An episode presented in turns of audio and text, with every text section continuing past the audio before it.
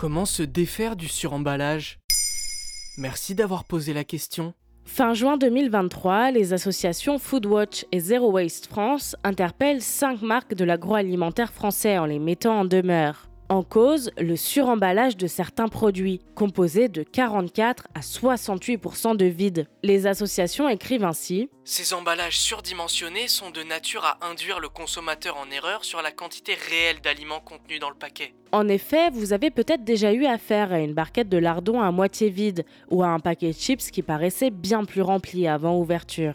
Cette pratique se répercute directement sur le prix des produits, mais ce n'est pas tout. Les préoccupations des associations sont également écologiques. Difficile d'ignorer cette plainte quand la France ne recycle que 28% de ses déchets plastiques, selon les chiffres de 2020 de l'organisme Citeo.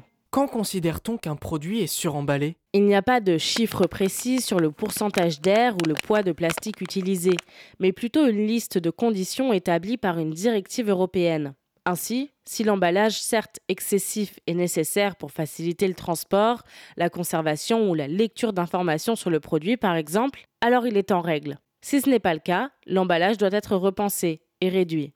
Pour rappel, la directive fait partie des outils juridiques de l'Union européenne. Elle présente des objectifs à atteindre, mais laisse le choix aux États membres des législations qu'ils mettront en place au niveau national pour y parvenir.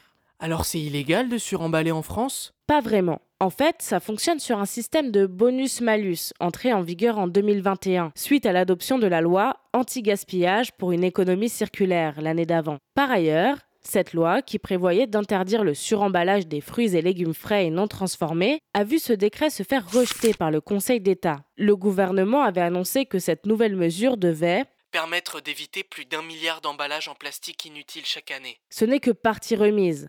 Christophe Béchu, le ministre de la Transition écologique, a annoncé qu'un arrêté plus ferme encore verrait bientôt le jour. Que faire pour voir disparaître cette pratique? À votre échelle, vous pouvez vous renseigner via Foodwatch et Zero Waste France sur les marques qui pratiquent un suremballage excessif et les remplacer par des produits emballés de manière plus consciente. Préférez le vrac ou le grand conditionnement pour les produits qui le permettent et laissez de côté les produits emballés à la portion.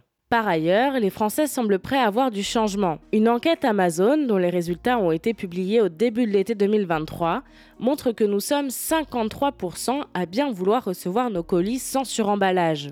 Interrogé par la plateforme, Raphaël Guastavi, directeur adjoint à l'économie circulaire à l'ADEME, s'en réjouit. Il est très positif que les consommateurs changent leur comportement d'achat et acceptent les nouvelles pratiques proposées par les distributeurs. Voilà comment se défaire du suremballage.